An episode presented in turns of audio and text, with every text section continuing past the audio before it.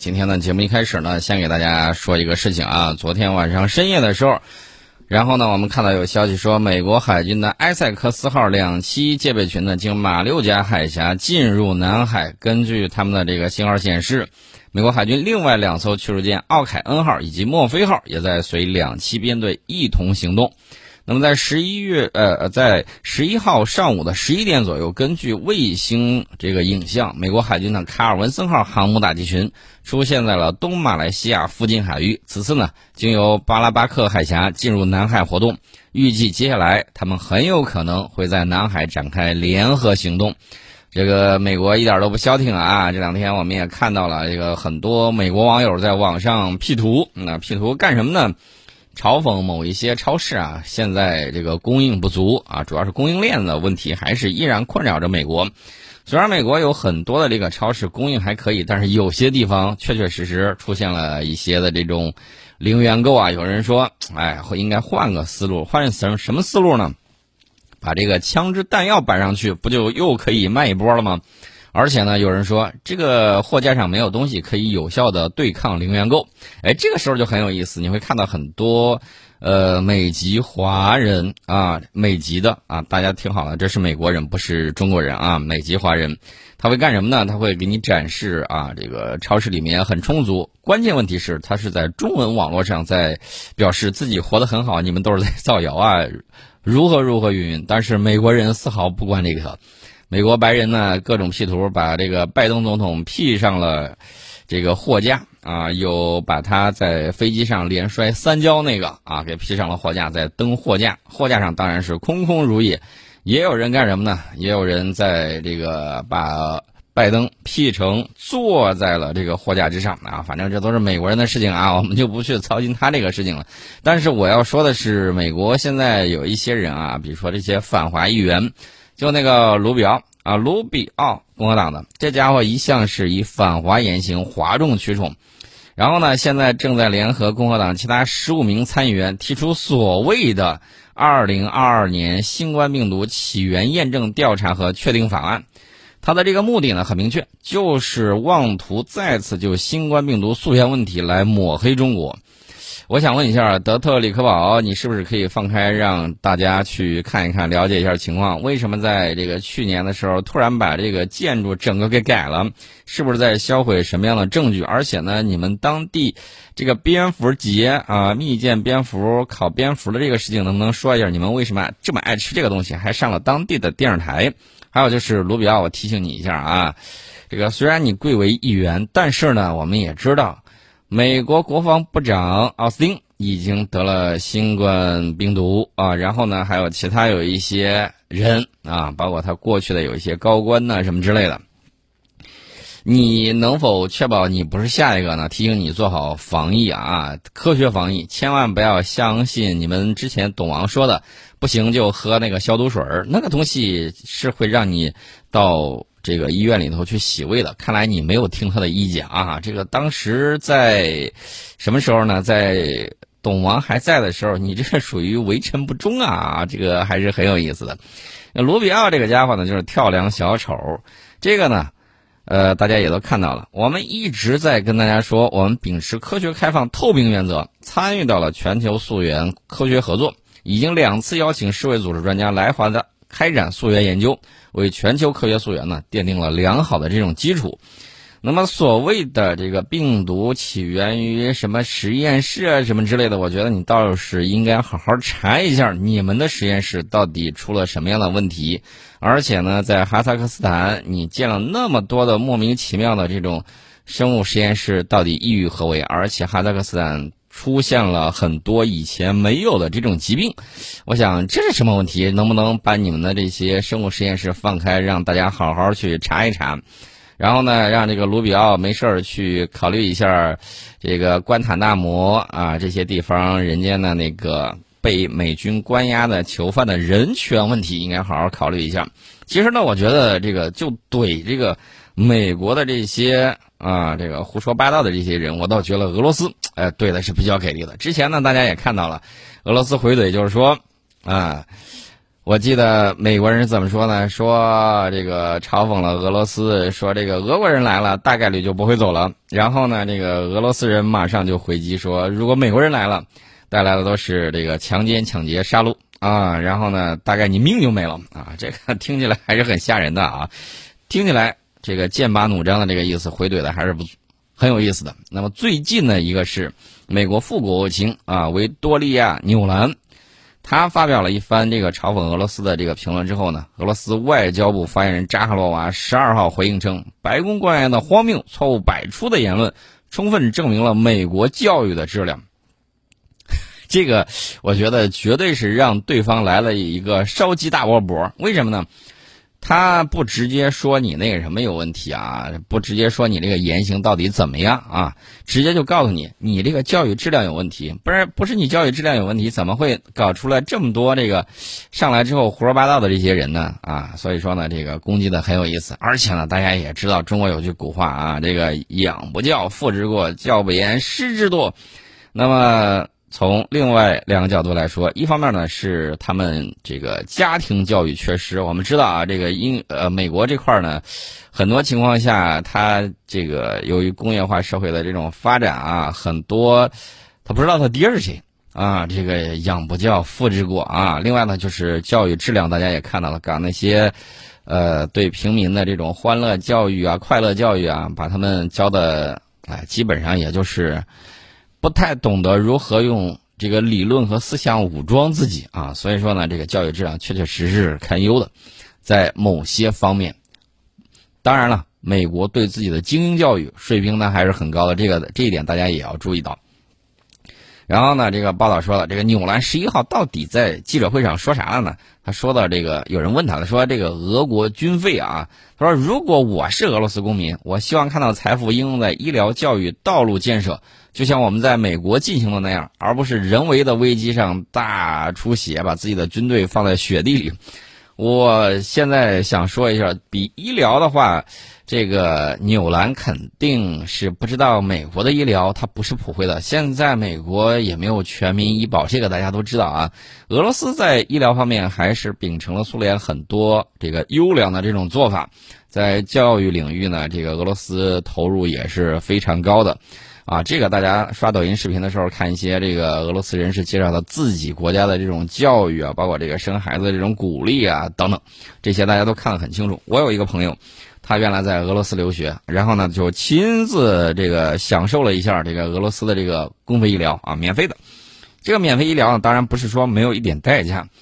他去了之后，因为他这个嗓子发炎啊，然后呢，大家当时俄罗斯正在流行。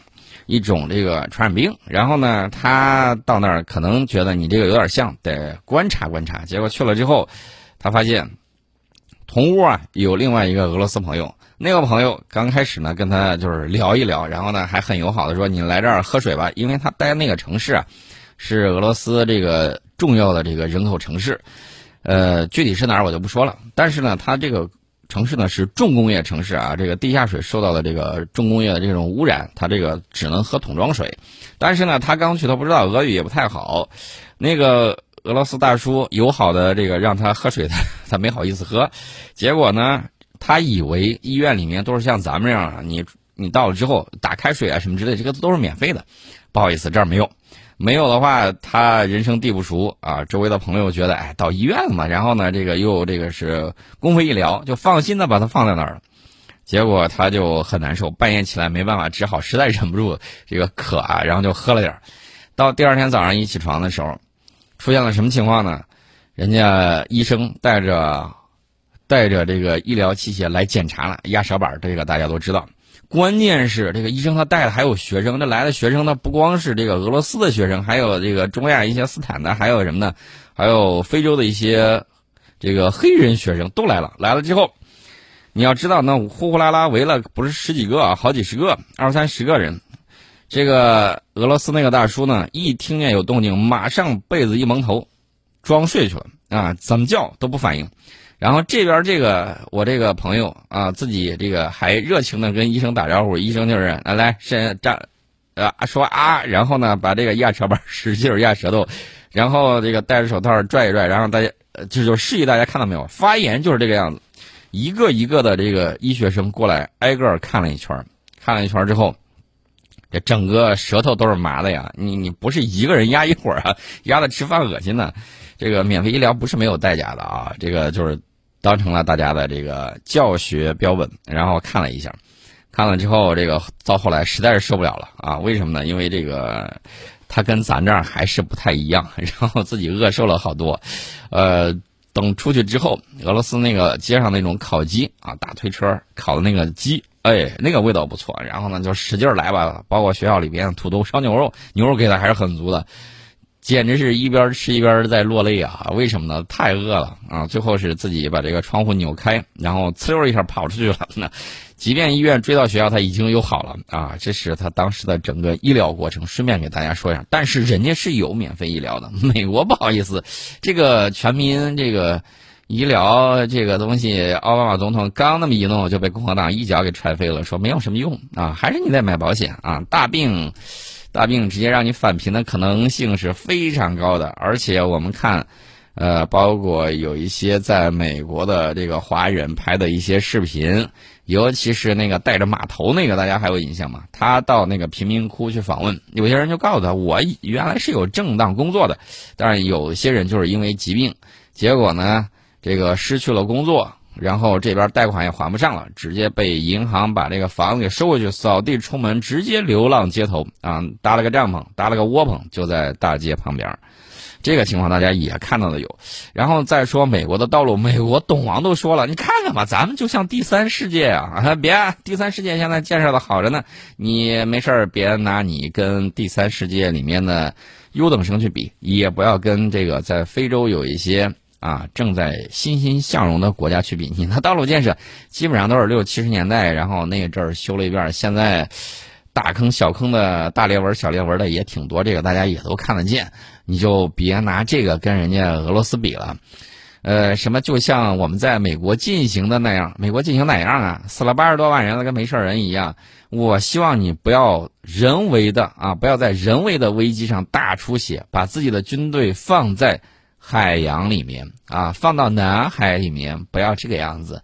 这个样子的话，我直接拿出来一串的这种事实来打你的脸，简直啪啪作响。这个扎哈罗娃呢是斥责美国高官对其他国家说三道四，却没有处理好国内问题。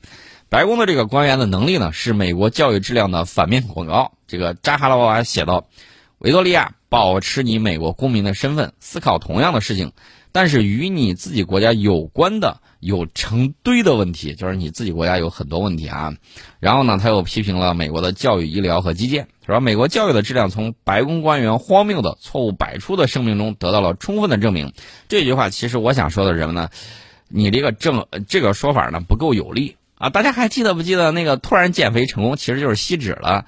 那个之前那个肥鹏啊，彭佩奥现在变成瘦鹏了。呃，也不知道是因为他得罪了太多的人和机构，导致自己只能在这个年薪八万的一个小智库里面混，穷的饿的成这个样子了，还是怎么着？肥鹏当时怎么讲呢？说他们在学校里边教的是什么呢？他们欺骗，他们盗偷窃，然后还有专门的课程来教这个。所以我说美国。官员他们这个荒谬的错误百出的这种声明，恰恰说明了美国有一些教育就是在教授这些小偷小摸、偷鸡摸狗的这种东西，然后呢再为这个东西辩护，不以为耻，反以为荣。这个强盗的后裔啊，昂萨匪帮怎么说呢？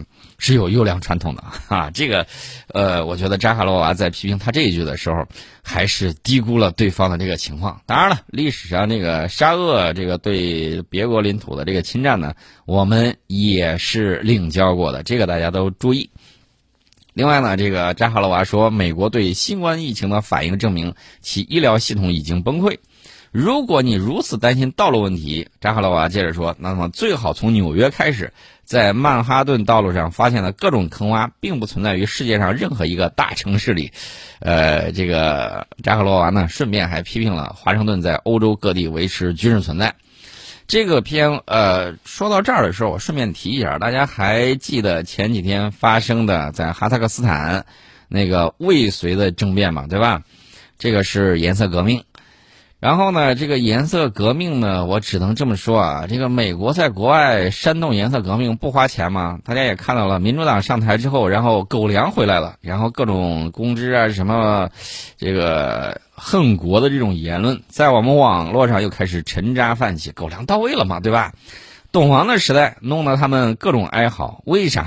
原因很简单，董皇认为你搞这个东西没有用，不如挣点钱回来，咱们自己搞这个。基础设施建设啊，搞一下这个制造业，结果呢，这个民主党上来之后，董王的政策其实没有改变太多，唯一改变的一点就是他把狗粮又给续上了。这续上了之后呢，这个就不好说了。美国国内有两个以高犯罪率著称的国家：费城荒地或者是看不登。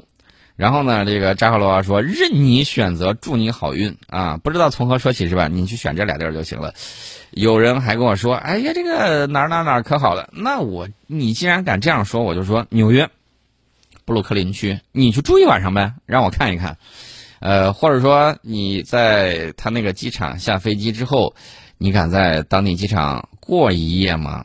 就是会听见噼里啪啦如炒豆一般的声音和疾驰而来呼啸的这个警笛声啊！这个人家当地医院，我给你推荐一下，当地医院最好的就是这个外科啊，外科里面最擅长的就是枪伤科。为什么呢？为什么你自己去想去啊？这是相关的情况，我们顺便给大家说一下。但是呢，我们要表明我们自己的态度。呃，我们的。国务员兼外长王毅呢，在十号的时候与俄罗斯外长拉夫罗夫通电话的时候，就哈萨克斯坦局势表示，中俄作为联合国安理会常任理事国和中亚国家的友好邻邦，绝不能让中亚生乱生战。我们发出的信号十分明确，有关方面呢需要认真掂量。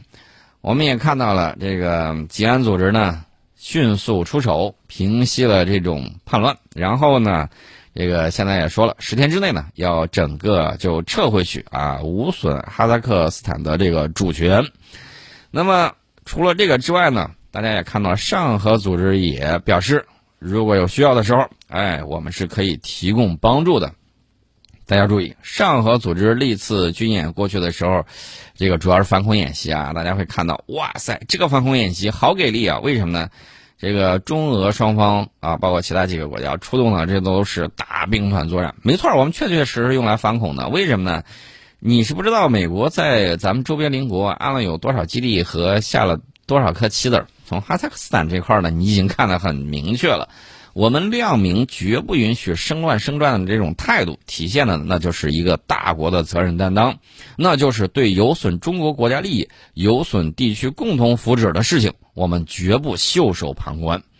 我们是世界上邻国最多的国家，在陆地上和中国接壤的邻国就有十四个，那么我们要确保周边不出现影响中国主权、安全和发展利益的混乱和危机，一直是我们努力的目标。绝不允许生战生乱，这是我们涉及自身重大安全关切的事项。而它呢，又面临着外来势力的搅局的时候，比如说在朝鲜半岛以及南海等方向，郑重地亮出我们的态度。